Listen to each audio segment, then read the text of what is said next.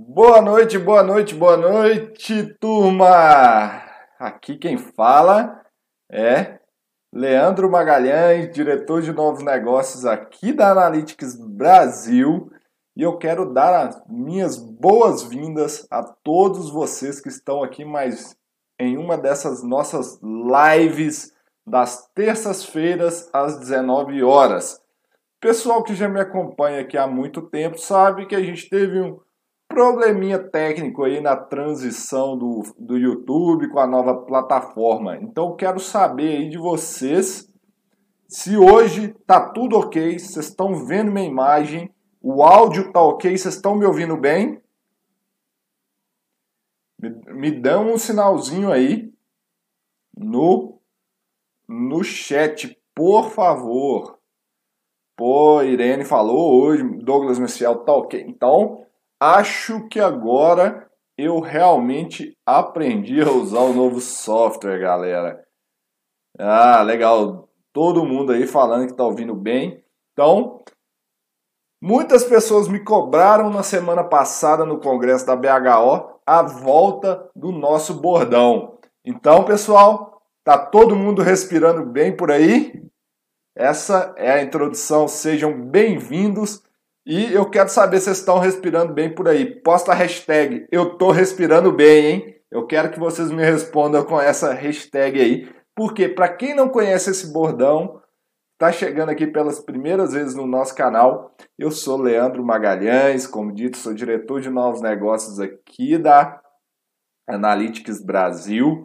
E nosso papel da Analytics e o meu é compartilhar conhecimentos para revolucionar a higiene ocupacional. Então, nesse meu canal aqui no YouTube, no meu Instagram, eu publico diariamente conteúdo para vocês aqui revolucionarem a área de higiene ocupacional, a, a, usarem bem os agentes químicos e terem sucesso na carreira de vocês. E a Analytics, que é o nosso laboratório de análises químicas, nós somos um laboratório focado para vocês, profissionais de higiene ocupacional. Nós entendemos o que vocês precisam e nós fornecemos um serviço consultivo para vocês na hora de fazer as análises químicas. Então, eu e minha equipe aqui da Analytics estamos aqui para ajudar todos vocês na área de higiene ocupacional. Para quem ainda está chegando pela primeira vez aqui, eu queria saber quem está chegando pela primeira vez aqui. Posta a hashtag aí para mim novato. Eu quero saber quem que é, quem está vendo essa live pela primeira vez ao vivo. Posta a hashtag aí para mim, hashtag, hashtag novato. Por quê? O que, que eu faço todas as minhas terças-feiras? Todas as minhas terças-feiras, às 19 horas, é um compromisso de eu estar aqui com vocês, profissionais da área de higiene ocupacional. Eu venho fazer essas lives que começam às 19 horas e tem duração de até 8, 8 e pouquinho, que eu vou compartilhar muitos conhecimentos muito legais, as novidades de higiene ocupacional para vocês. Então, marquem aí na agenda de vocês para vocês entrarem no nosso canal todas as terças-feiras às 19 horas eu vou estar aqui. Essa é a 35 live que eu faço nesse ano, gente. Então, todas as terças-feiras, desde a primeira semana de janeiro, eu tô fazendo live, compartilhando conteúdo com vocês. Então, vocês que estão chegando agora, sinto muito lhes dizer, vocês perderam 34 lives. Por quê? Como que é o mecanismo que a gente faz? A gente deixa essas lives disponíveis durante uma semana. Depois a gente tira elas e aí entra um conteúdo novíssimo para vocês aí. Então, esse é o nosso mecanismo das lives, então compartilhar conhecimentos com vocês aqui preciosos para aplicarem sobre agentes químicos. Para quem ainda não se inscreveu no nosso canal, eu vou fazer mais um convite, que é o seguinte, do lado direito aí da sua tela tem o botão com a logo da Analytics. Então clica nessa logo e se inscreva no canal. Por que, que eu estou falando isso? Você se inscrevendo no canal, vai aparecer um sininho aí embaixo. E nesse sininho, você clicando nele, você ativa as notificações, então você recebe notificação no celular, no e-mail, quando a gente publicar é, conteúdos novos, vídeos novos aqui no canal. E você sabe quando que isso vai acontecer?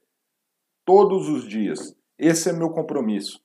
Estamos gerando conteúdos novos todos os dias aqui para vocês. Só para vocês terem noção como que tem funcionado aqui. Tem vídeo novo de até 3, 4 minutos todos os dias. Nossas lives às terças-feiras às 19 horas e temos o podcast que é o HO Fácil Encast, todos os sábados, sexta, sábado, tá dependendo do dia que a gente está liberando, que a gente libera. Então procure também no Spotify, Deezer, nessas plataformas aí, que o nosso podcast tá lá disponível para vocês.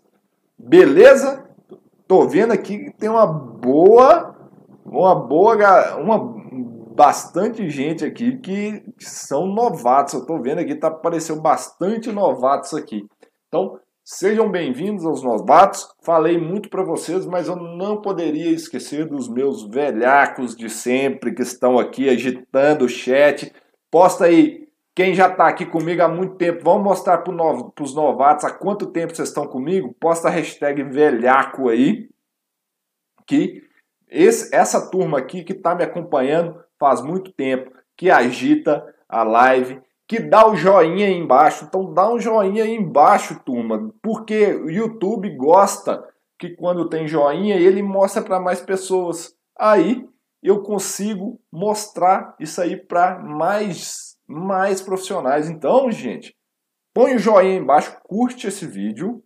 Deixa eu tomar uma água que tá ficando garganta seca. Então curte esse vídeo aí embaixo, dá um joinha, que que, que vai acontecer? YouTube vai entender que o, o vídeo é relevante e vai compartilhar para muito mais pessoas. Então, essa é a grande vantagem do YouTube e eu conto com esse engajamento de vocês. Se vocês estão gostando desse conteúdo que eu vou falar, mas quem já está me acompanhando, por favor, peço que cliquem aí nos joinhas, tá bom? Pessoal, hoje eu vou falar sobre um assunto que é muito, muito, muito interessante mesmo, que a gente tem algumas reviravoltas que têm acontecido na nossa área, que é a parte das naftas ou os derivados de petróleo. Quem já está aí, que quem já aí trabalha com nafta há muito tempo, Quero saber quem já trabalhou com naftas, com solventes derivados de petróleos, os hidrocarbonetos em geral. Quem está familiarizado, põe aí no chat que eu quero ver vocês postarem isso. E eu digo isso por quê? Porque quem ainda não trabalhou, talvez é porque não conhece esse assunto muito bem. Porque as, as naftas, os solventes de petróleo, estão comuns aí no nosso dia a dia assim, amplamente comuns. Então eles estão em várias constituintes, em vários solventes que a gente usa no dia a dia, em vários tipos de indústria. É mais comum do que vocês imaginam as naftas. E para a gente começar a falar desse assunto, a primeira coisa que eu tenho que falar é o que são as naftas, ok? Mas antes disso, pessoal, eu já ia me esquecendo porque tem os novatos, tem muitos novatos aqui. Eu já ia me esquecendo, é o seguinte. Pessoal, quem está assistindo a live tem o chat aí do lado. E esse chat é para vocês interagirem, mandarem mensagens e etc. E mandar é, mensagens para mim também. Porque como que funciona a dinâmica? Eu estou aqui fazendo a transmissão ao vivo para vocês. Eu estou ao vivo hoje aqui, ó, dia 27 de 8 de 2019, às 19 horas e 10 minutos. Então, mostrar para vocês que é ao vivo. Então, eu vejo todas as conversas que estão acontecendo aqui no, no chat. E isso me ajuda aqui na condução da nossa live. Então, para quem é novato e está assistindo, o que, que vocês têm que fazer? Primeira coisa, faz o login na conta de vocês no Google ou no YouTube, que aí vai habilitar o chat. e bate papo e vai mandando mensagens. Quem quiser segurar as perguntas para mais para o finalzinho da, da live, ajuda muito, porque aí eu consigo centralizar. Mas vai batendo, ideia, batendo papo com a turma aí no chat, vai movimentando toda hora que eu pedir para vocês postarem alguma coisa, vão conversando no chat. Posso contar com vocês? Com isso aí no chat? Beleza? Vamos arregaçar as mangas e falar então das naftas de vez, começar esse assunto super legal. Então vamos lá, gente. Primeira coisa que a gente tem que fazer é o que são as naftas? Quem tem ideia do que são esses compostos?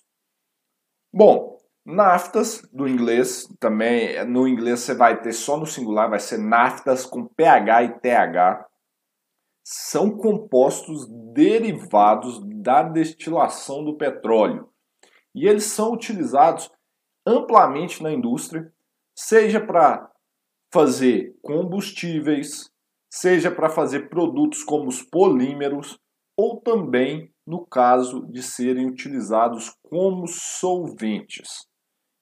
Esses são as três principais aplicações que a gente vai falar de dos, dos compostos da nafta, né? Então, a gente está falando de refinamento de petróleo, de desculpe, a gente está quando a gente fala de nafta, a gente está falando de destilação de petróleo, compostos que estão gerados em uma refinaria de petróleo. Ok? Então, vai chegar o petróleo cru, ele vai entrar em uma torre de destilação. O que, que é uma torre de destilação? Uma torre que ela, você tem várias camadas e de acordo com a temperatura de ebulição desses compostos que estão presentes no petróleo, vão sair gamas de compostos em cada um dos pratos ou cada uma das etapas de destilação de uma torre de destilação. Então, as naftas são misturas de hidrocarbonetos. Para quem lembra aí, então, o que, que são hidrocarbonetos? São compostos orgânicos que possuem apenas carbono e, e que possuem apenas os hidrocarbonetos são compostos que possuem apenas carbono e hidrogênio em sua estrutura, na sua estrutura química, ok? Então, isso são hidrocarbonetos.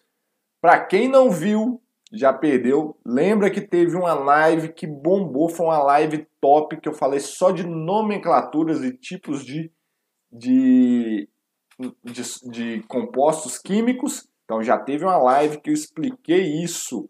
Então eu expliquei essa nomenclatura por trás dos compostos. Então os hidrocarbonetos são compostos orgânicos constituídos apenas de carbono e hidrogênio. E quando a gente fala de um solvente, e eu vou falar hoje, é a respeito dos solventes industriais que estão estabelecidos no anexo H da ACGH, que é, são as, os solventes refinados obtidos a partir do procedimento o que os limites são obtidos do, a partir do procedimento do cálculo recíproco. Ficou assustado aí? Não fica não que nós vamos amaciar esse, esse conteúdo aí para vocês ao longo dessa uma hora, uma hora e pouquinho de live. Então é isso. Então a gente vai falar então de hidrocarbonetos, que são compostos orgânicos, e eles são utilizados como solventes. E o que é um solvente? é um composto capaz de dissolver um outro, tá? Então, a gente vai falar desses compostos e a gente vai utilizar aqui a metodologia do cálculo recíproco que está no anexo H da CGH. Da nossa do pessoal que está aqui nessa live hoje, pessoal, queria saber de vocês, quem já ouviu falar desse anexo H da CGH e quem já fez alguma análise ou já procurou saber como que faz essa, esse, esse, essa análise. Posta aí no chat para eu ver como é que está o conhecimento da turma aí em relação a esses a esses a esse procedimento do, do, do cálculo recíproco, ok? Bom, pessoal, voltando à definição da, da, da, das naftas, então eu vi aqui no chat, muitos falaram que eu já fiz BTX, já fiz NXano. Esses compostos são compostos que podem estar presentes nessas naftas. Lembrando que a nafta é sempre uma mistura de hidrocarbonetos. Quando eu estou falando de BTX, que é benzeno, tolueno e chilenos, eles são hidrocarbonetos aromáticos. Quando eu estou falando de N-hexano, eu estou falando de hidrocarbonetos alifáticos. Então, são tipos de hidrocarbonetos que podem estar misturados em um solvente, que aí ele vai fazer a parte, não só de um solvente, mas pode estar misturado na nafta. O anexo H da CGH se aplica apenas a esses solventes refinados, compostos de hidrocarbonetos de petróleo, ok? Então, tô vendo aqui, ó, o pessoal tá falando, muita gente vai é, falando aqui do que já primeira vez que ouviu, mas outros já ouviram falar, também conhecido como nafta PCR, não sei se já ouviram. Então, o que, que vocês têm que saber a respeito desse anexo H? O que, que a CGH fez é, algum tempo atrás?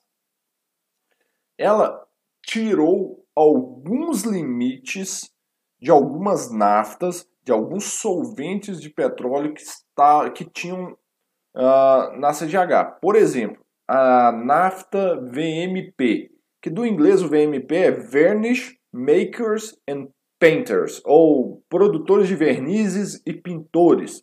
Ela tinha um limite.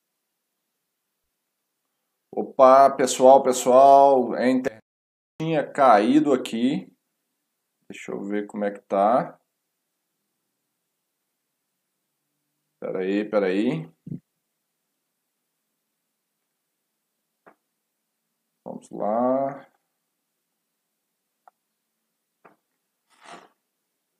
Vamos lá.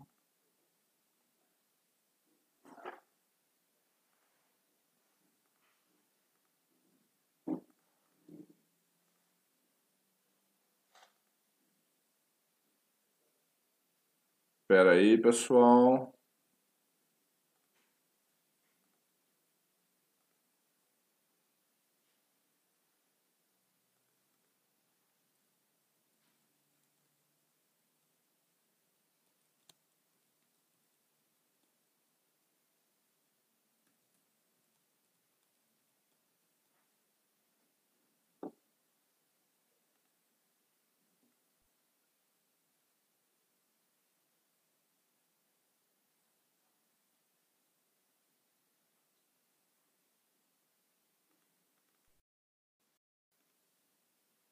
Opa! É, deixa eu ver, vocês estão me vendo aí de novo, gente? Voltei.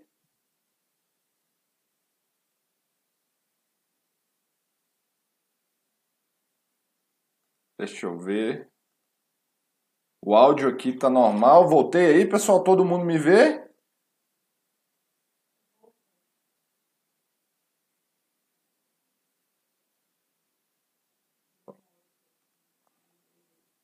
Vamos ver, tem um delayzinho aqui.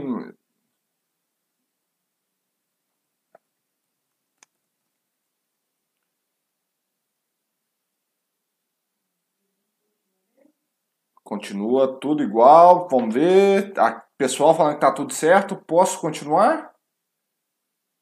Ah, beleza. Deu um piquezinho na internet aqui. A gente caiu, mas voltamos. Voltamos, estamos vivos. Vamos lá, tem que ser com emoção, né, gente? Até hoje, desde que o YouTube mudou as regras do jogo aqui, eu não consegui fazer nenhuma live ainda sem emoção. Mas vamos voltar. Uh... Vamos voltar ao tema aqui. É... Então, pessoal, é o seguinte.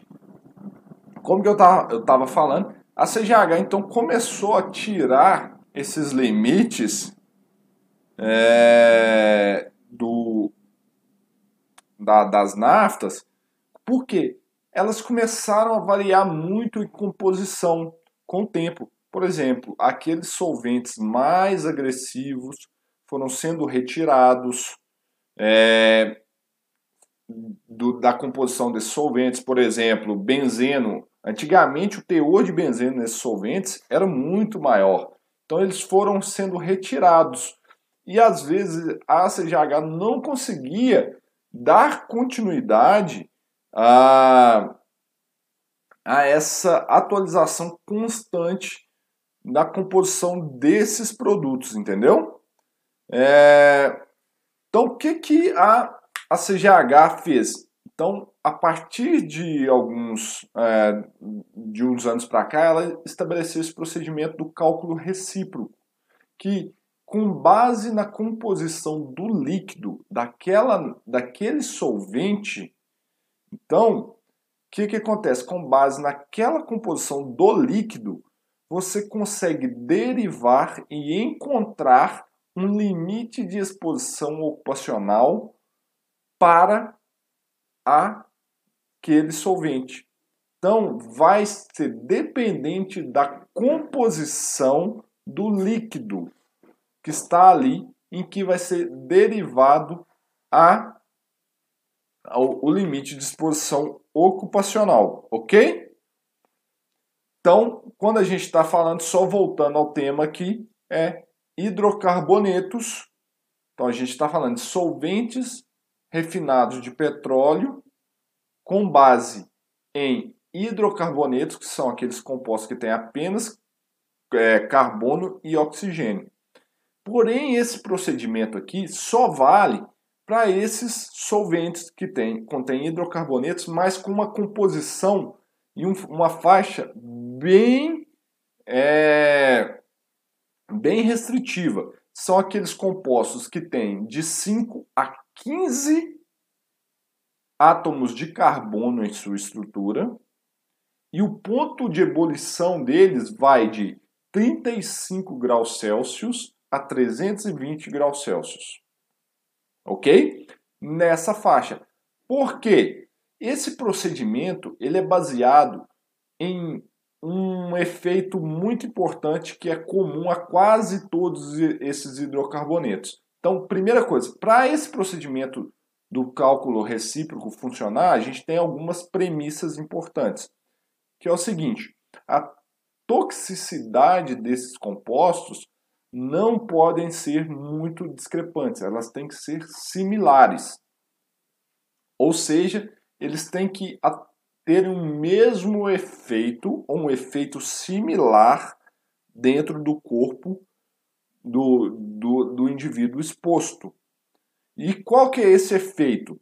No caso de solventes, a maioria deles possuem um efeito que é o, a depressão do sistema nervoso central. Então, a base do cálculo recíproco é que esses solventes atuem como depressores do sistema nervoso central ok? E isso é muito importante porque quem viu a live em que eu falei de limites de exposição para misturas, posta aí no chat.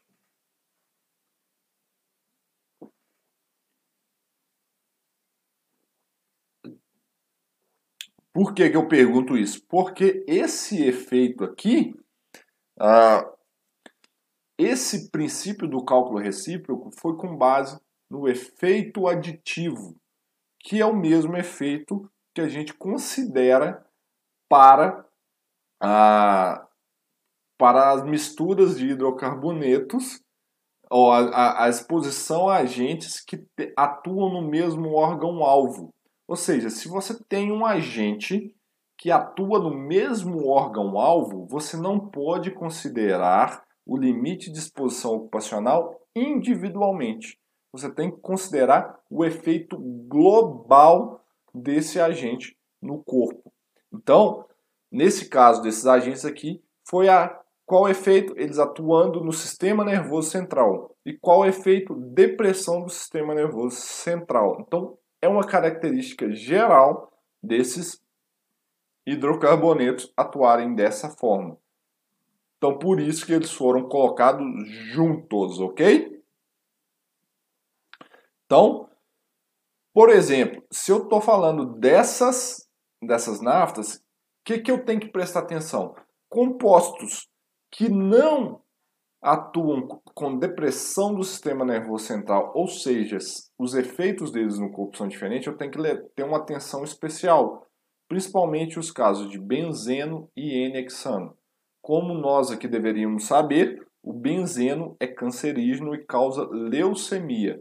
Então, o dano o, o, o, o, dano que ele causa é leucemia, então que é diferente de depressão do sistema nervoso central. Então ele não pode ser computado nesse, nesse cálculo do recíproco. E o enexano, ele, eu até anotei aqui que é um nome bem diferente. Ele, ele causa neuropatia, neuropatia periférica. Olha para vocês verem o nome. Então, ele não causa o efeito principal dele não é depressão do sistema nervoso central, então por isso ele também não pode ser levado em conta. Então isso aí a gente tem que tomar esses cuidados na hora de fazer esses cálculos, tá? E o principal, gente, o procedimento que está no anexo H da CGH é com base na composição do líquido, do líquido. Então, como que ele deveria ser usado? Ele foi feito para que para que ele fosse obtido esse cálculo de forma simples, simples e trivial. Como? Os fabricantes, ao produzirem suas naftas, que são compostos refinados de petróleo, solventes refinados de petróleo, que estão de uso comercial, eles devem, é, eles deveriam pelo menos conhecer qual que são as qual que é a composição desse, desse, desse produto e, com isso, informar nas suas fichas de segurança quais são as composições desse produto, para aí permitir o cálculo recíproco, ok? Então, é com base nessa composição desse líquido. Deixa eu te mostrar como que é feito isso. Então, a gente precisaria saber qual percentual dos agentes presentes nesse líquido de acordo com algumas categorias.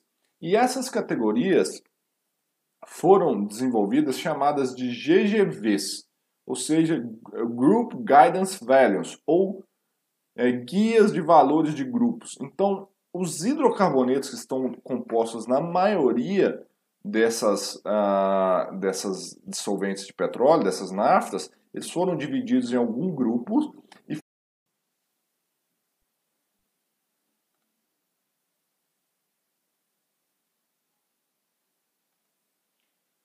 Opa, opa, vamos ver, eu acho que está voltando.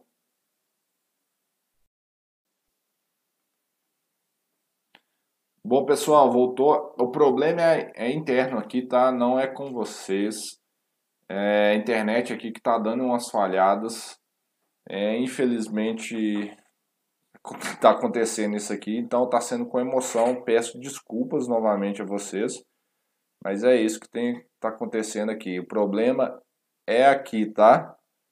Mas a gente balança, mas não cai, como já estão dizendo aí. Nós estamos firmes aqui. Então vamos lá voltar a falar dos GGVs, onde a gente estava. Então, quando eu tenho esses grupos da NAFTA, eles são subdivididos em vários, é, em vários grupos em que, com toxicidades similares, com efeitos mais próximos, eles são atribuídos os, os GGVs para eles. Então, eu vou mostrar para vocês como está dividido e como vocês têm que olhar e ver essas composições, ok? Então, segue aqui, deixa eu mostrar para vocês, só um minutinho, eu vou compartilhar minha tela.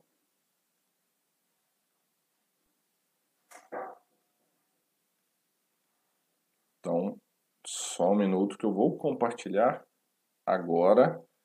Então, aqui está minha tela. Então, pessoal, essa aqui é uma foto que eu tirei da ACGH, tá? Então, olhem aqui. Olha como que estão as divisões, a tabela 1 dos GGVs. Eu tenho o grupo de C5 a C6 alcanos, em que o GGV estabelecido pelo Maqui é 1.500. Aqui estão incluídos alguns hidrocarbonetos como pentano e hexano, alcanos.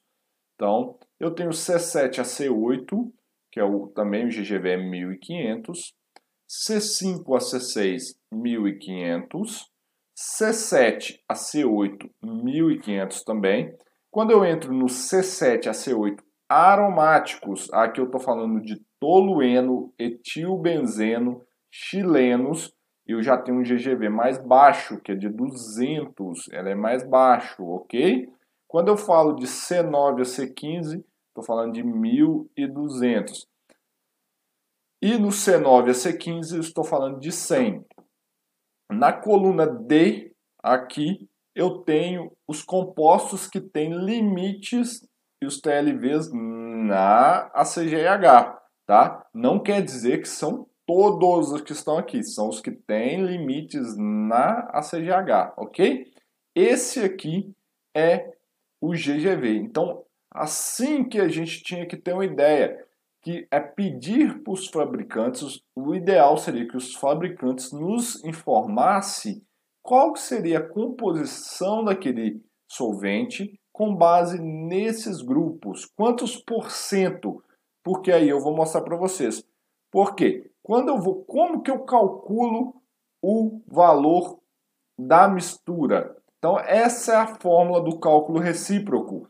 Por, por que, que é recíproco? Porque é 1 dividido por essa soma aqui, que eu tenho f de A, que é a fração mássica, ou seja, o percentual da mistura dividido pelo GGV individual, a fração mássica do outro grupo e assim sucessivamente, ok? Lembrando que quando eu estou falando de fração mássica, eu estou falando entre 0 e 1. Quando eu pego isso de percentual, eu só tirar o percentual, eu vou ter o número dado lá. Então, essa é a fórmula aqui do GGV da mistura.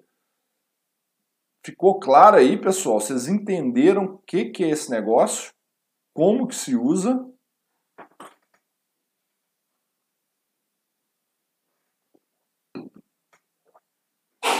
Então, só para vocês entenderem. Então, assim a gente deveria receber essas informações do fabricante.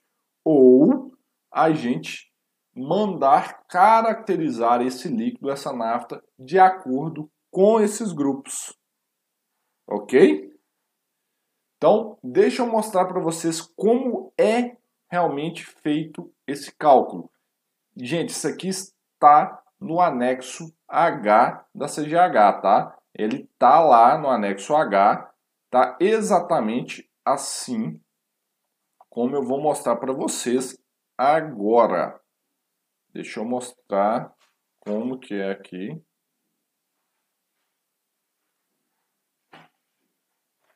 Então tá aqui. Imagine só que você tem este composto aqui, ó.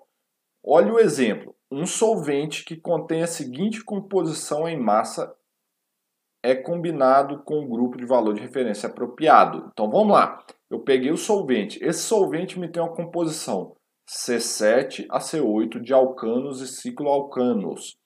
Ele possui 45 esse grupo aqui possui 45% da composição dele em massa de desse grupo.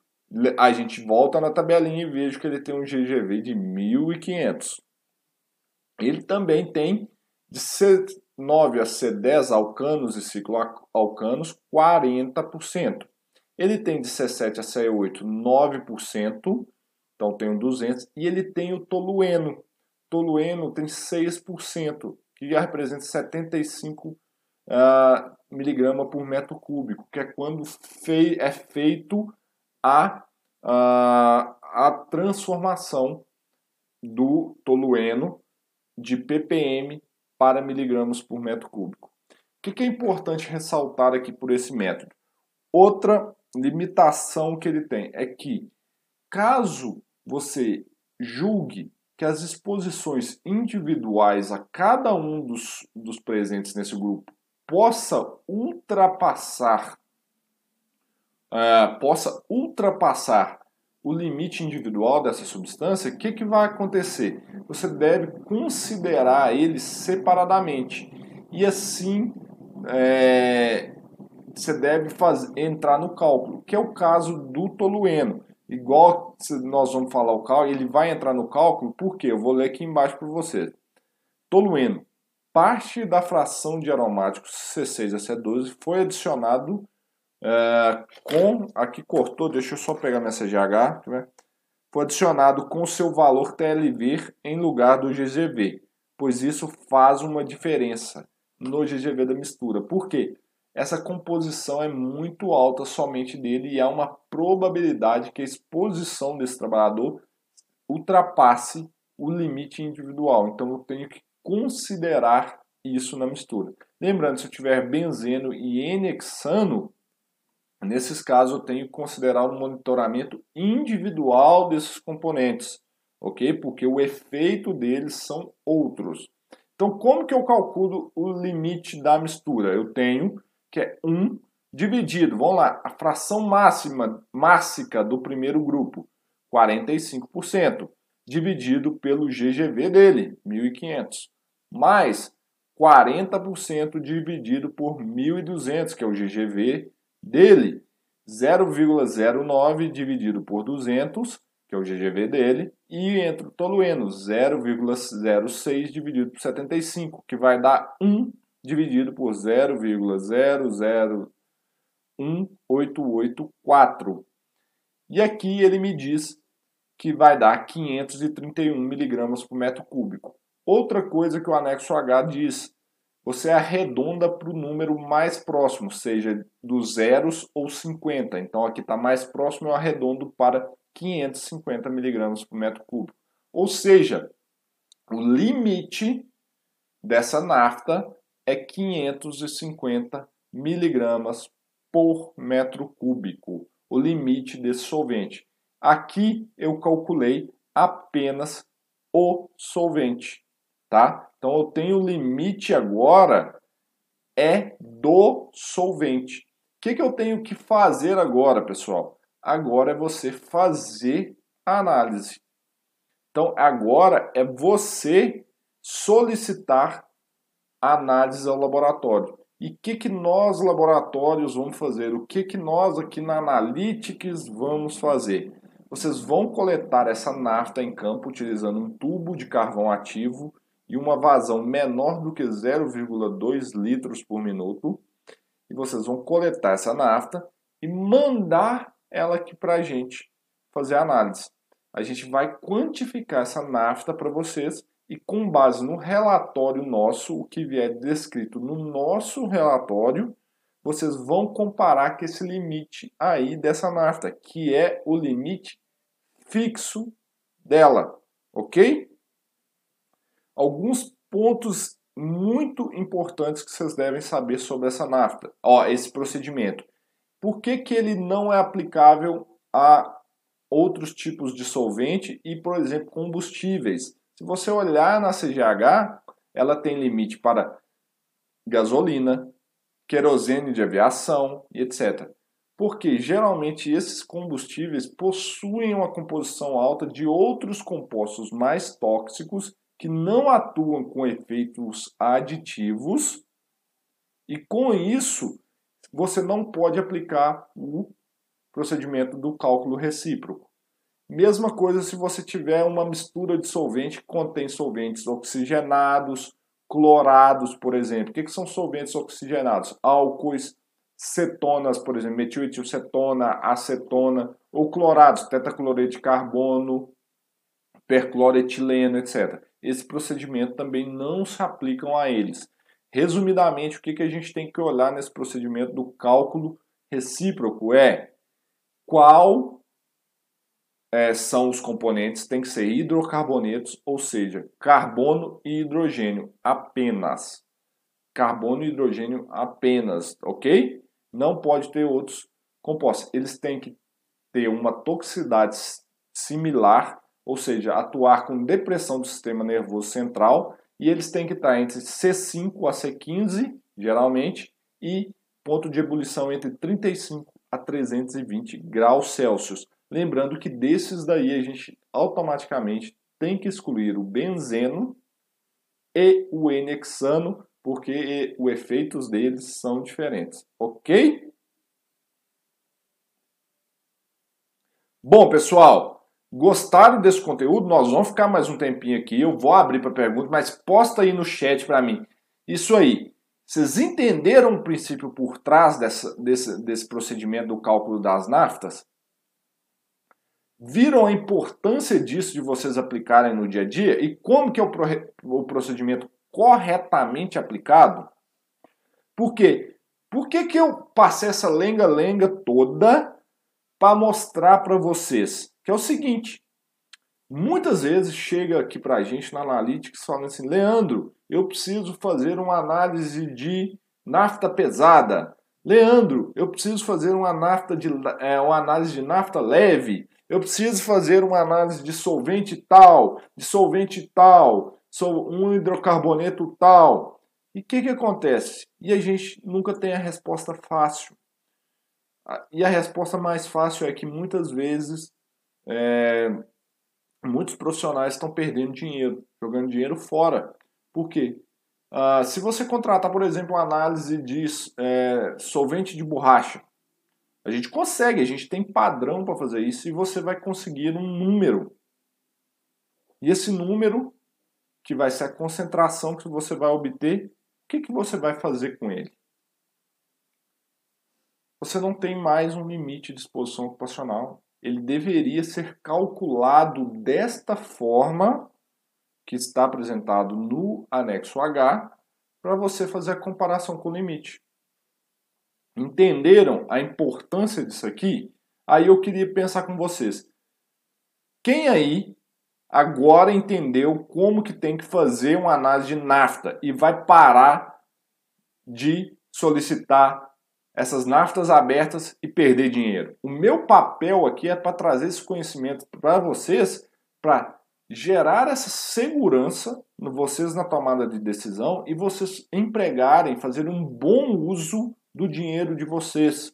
Porque eu sei que a avaliação é cara, que muitas empresas não estão dispostas a pagar, mas o que vocês têm que pensar é que o dinheiro que vocês estão empregando nisso, ou vocês estão gastando, está sendo bem empregado?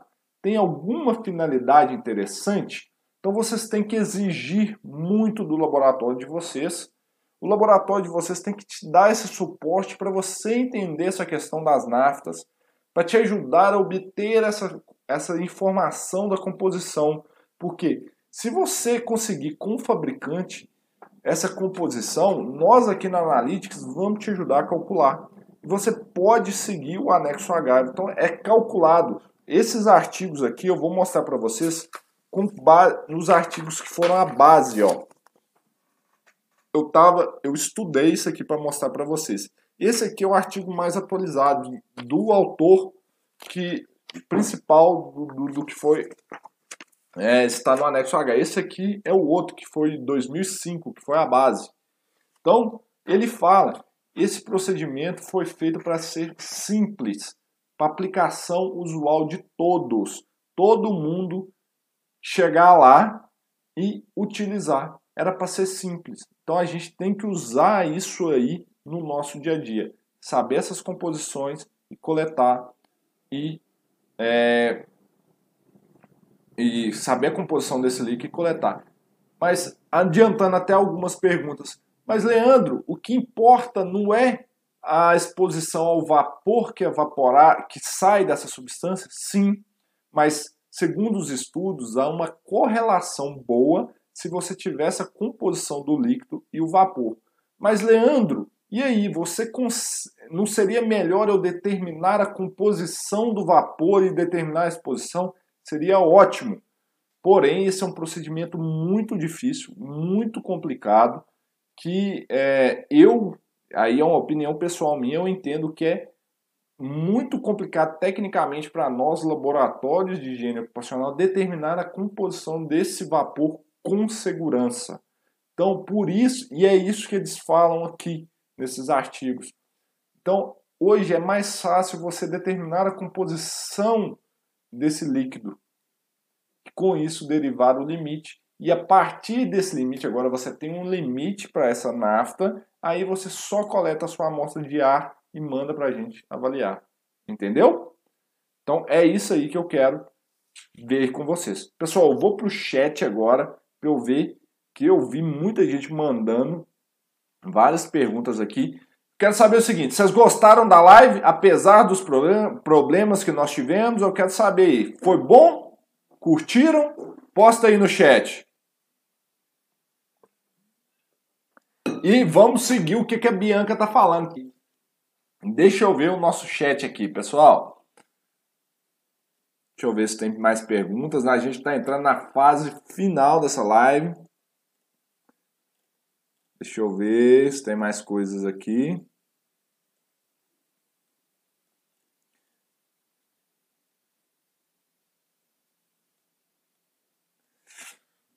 Boa pergunta. Meu, meu caro amigo Marafante me fez uma pergunta aqui que eu adoro responder. Qual que é a diferença entre a análise de nafta para varredura de solvente? Isso é uma coisa completamente diferente. Se você está aqui agora no nosso canal, procura lá, eu já tenho muitos vídeos falando sobre varredura de solventes. Que, que é uma varredura de solvente? Nós, no laboratório, pegamos os solventes mais comuns que a gente enxerga, então isso varia de laboratório para laboratório, e determinamos um rol de análises que são comuns e pode ser analisada no mesmo amostrador. Ok? Isso é varredura de solventes. Aí entra tanto compostos que não estão presentes em naftas.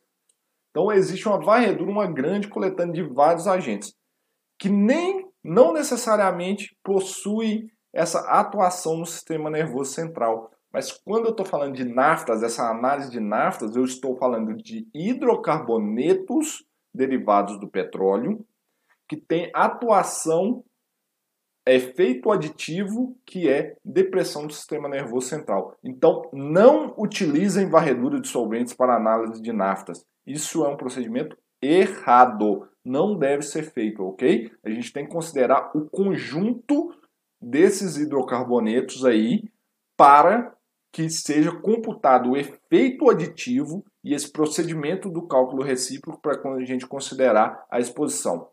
Ficou claro isso? Então, nunca utilizem varredura de solventes para determinar a análise de naftas, ok? Ficou claro, turma? Marafante, deixei belezinha aí? Deixei claro?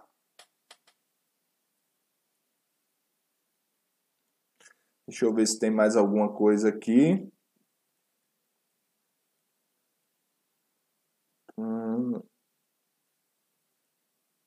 Deixa eu ver aqui. O pessoal falando que travou, né? É, não, sacanagem. A pergunta da Eli, Eli Sandes. Eli, o limite de quantificação do benzeno é 0,01 ou 0,001? Eu vou te dar um exemplo. Aqui na Analytics, o limite do benzeno é 1 micrograma. 1 micrograma. Eu preciso saber qual que é essa unidade que você está me falando aí, tá? Isso vai depender da técnica. Se você me contratar para fazer uma análise de benzeno com cromatografia, com detecção em massas, eu consigo reduzir muito esse limite, mas o padrão é 1 micrograma, ok?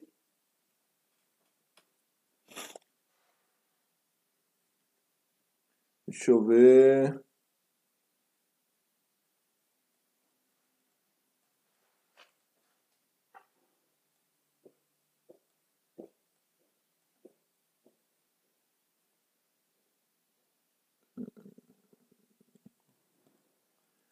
Felipe, o Felipe perguntou como é encontrado o valor da fração máxima através da percentagem da composição, ou seja, ou o fabricante fornece isso, ou você tem que mandar caracterizar esse material. Então, isso é o mais importante, ok? Deixa eu ver mais. Uh... A Eli perguntou, então se eu tenho um resultado de 550 miligramas por metro cúbico, que eu encontrei para uma nafta por meio do método cálculo recíproco. Como que eu utilizo? É o seguinte, esse é seu limite. É como se fosse a tabelinha da CGH, que você entra lá e está falando né, solvente XYZ, TWA, 550 miligramas por metro cúbico. Esse é seu limite. Agora, o que, que você tem que fazer? Coletar sua amostra e enviar para o laboratório para ser analisado. E aí você vai receber um, um relatório do laboratório com a concentração falando assim: a sua concentração da nafta XYZ é, vamos supor, 200 miligramas por metro cúbico. Essa é a concentração que você mediu. Então você tem que pegar esses 200 miligramas. Se você tiver mais amostras dentro do seu GHE, você faz um tratamento estatístico e compara com o valor. Se você está usando a teoria do exposto de maior risco, você compara com esse valor. Lembrando, para quem viu a live de introdução à estratégia de amostragem, eu falei esses conceitos lá também, expor de maior risco e o tratamento estatístico. Então, esse limite que eu tenho, que é o 550, ele é o limite como se fosse as entradas da linha lá da CGH. Você tem que fazer a análise e comparar. Ficou claro aí, Eli? Então, o Bruno mandou aqui. Ou seja, Leandro, com base no anexo H da CGH, eu devo fazer esse cálculo recíproco para então realizar a quantificação. Perfeito! Você resumiu muito bem, fechou com a chave de ouro aí. Bruno, pessoal falando que o problema é obter essas porcentagens. É, é realmente, esse é o problema.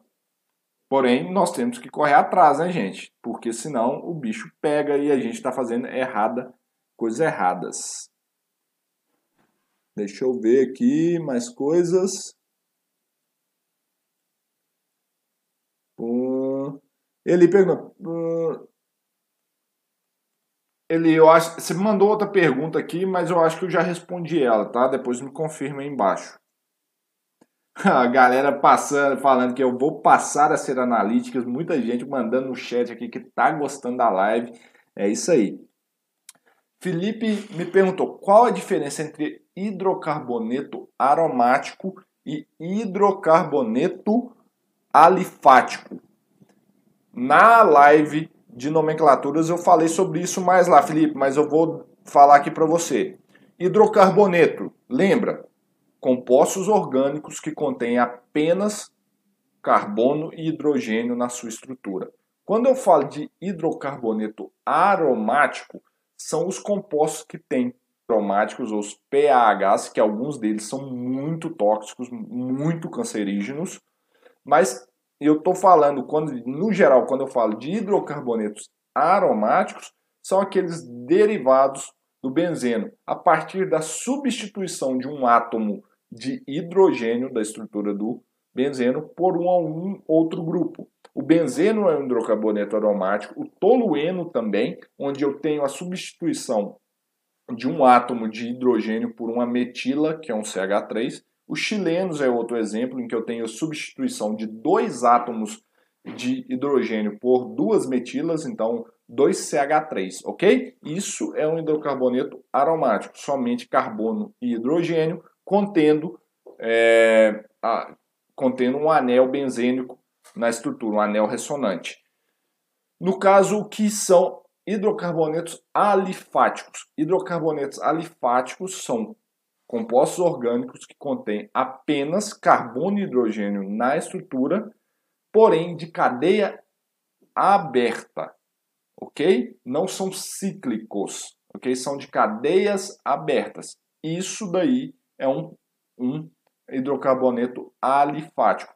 Por exemplo, N-hexano, N-pentano, epitano, octano, 3-metilpentano, são todos hidrocarbonetos alifáticos. Ficou claro aí, meu caro?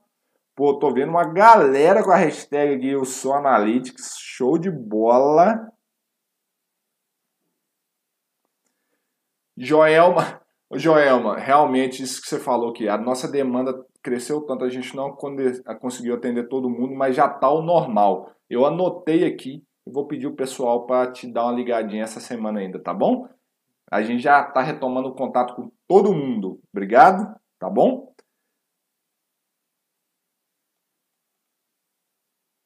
Uh, deixa eu ver o que mais. O Bruno está perguntando se o fabricante é obrigado a fornecer essa percentagem.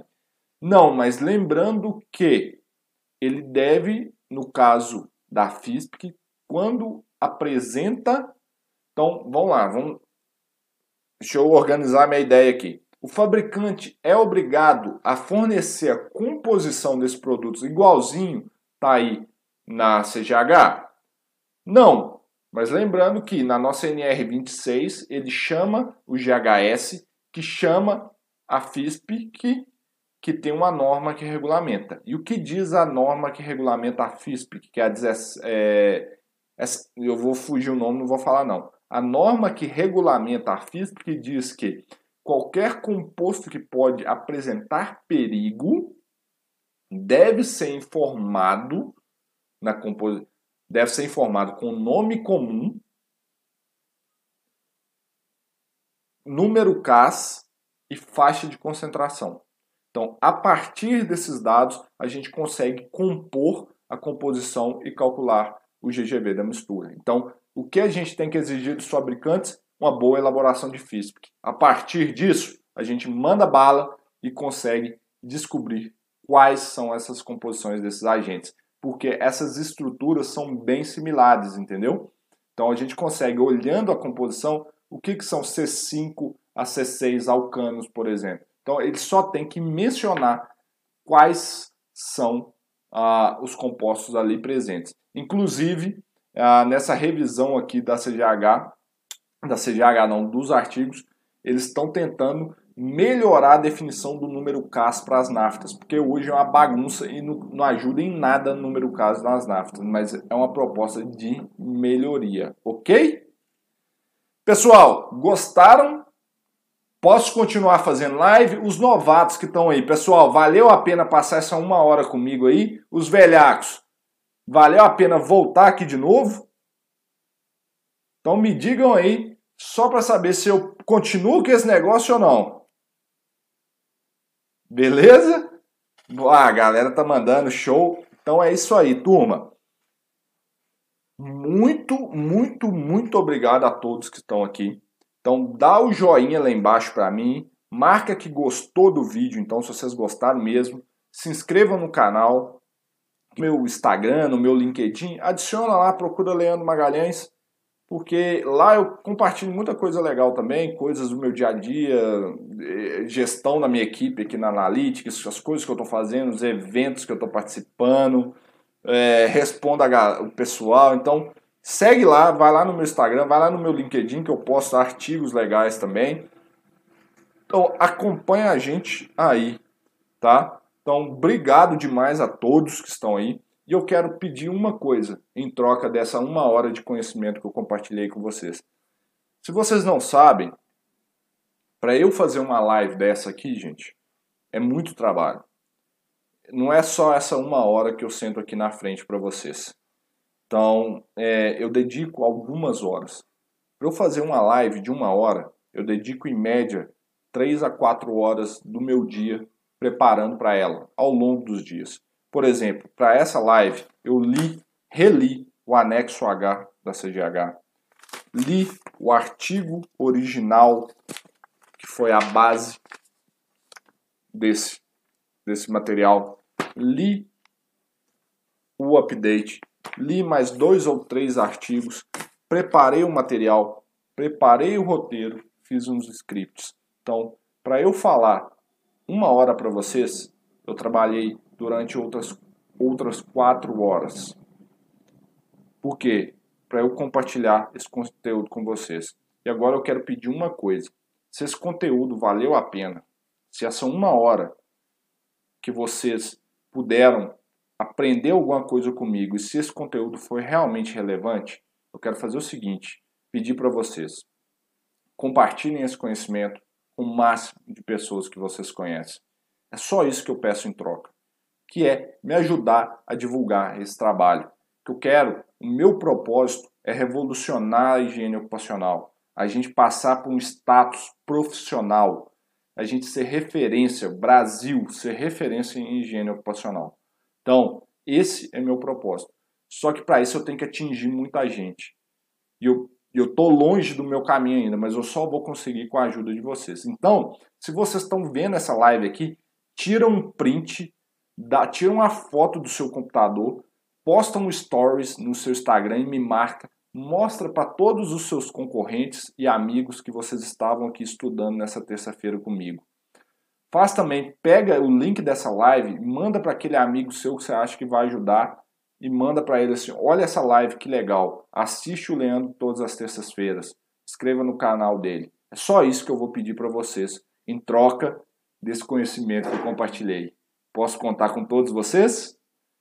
Meu muito obrigado, boa noite Semana que vem eu vou falar sobre limite de quantificação e como tratar os dados quando esses estão menores que o limite de quantificação. Então, eu quero ver vocês, todo mundo aqui, e eu quero crescer o número de espectadores aqui. Então, conto com vocês para a nossa próxima live na próxima terça-feira, às 19 horas. Ok?